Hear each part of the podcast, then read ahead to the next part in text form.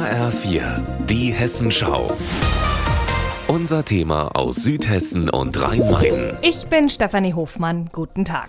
Wenn man in die Klassenräume des beruflichen Schulzentrums in Michelstadt im Odenwald schaut, dann ist das teilweise ein eigenartiger Anblick. Da sitzt ein Lehrer mit nur fünf Schülerinnen und Schülern.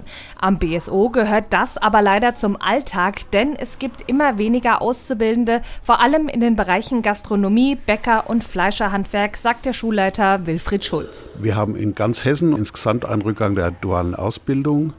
Der führt gerade an kleineren Standorten wie wir dazu, dass man die vorgegebenen Klassengrößen des Hessischen Kultusministeriums nicht mehr einhalten kann und dann sukzessive Fachklassen aus der Region verschwinden. Schon die Maler und Lackierer werden nicht mehr an der Michelstädter Berufsschule ausgebildet, sondern müssen in die Berufsschule in Darmstadt und auch anderen Ausbildungsberufen an der Schule könnte das bald bevorstehen. Das hat Auswirkungen für die ganze Region, sagt Kreishandwerksmeister Martin Schlingmann, denn viele haben keine Lust auf die weite Anfahrt zur Berufsschule und wählen dann lieber einen anderen Beruf. Die Maler wurden nach Darmstadt geschickt mit der beruflichen Schulausbildung Ausbildung und seitdem hat sich die Ausbildungszahl halbiert. Das bedeutet für die Betriebe weniger Auszubildende, das bedeutet weniger Chance auf Betriebsnachfolge.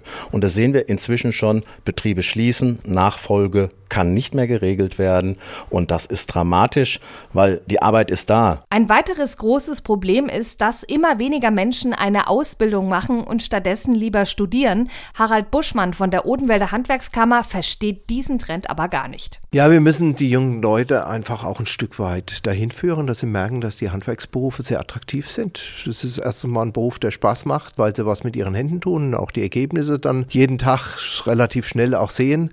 Zum Zweiten hat hat man auch im Handwerk mittlerweile sehr viele Weiterbildungsmöglichkeiten, um auch später mal selbstständig zu werden und auch sehr viel Geld zu verdienen. Um die Entwicklung weg vom Handwerk umzukehren, muss sich etwas ändern. Deshalb hat der Wirtschaftsbeirat der Odenwald Regionalgesellschaft ein Schreiben verfasst, das heute an politische Akteure und Landtagsabgeordnete übergeben wird. Darin wird gefordert, den ländlichen Raum zu stärken und mit gezielten Kampagnen und Plänen gegen den Fachkräftemangel im Odenwaldkreis vorzugehen.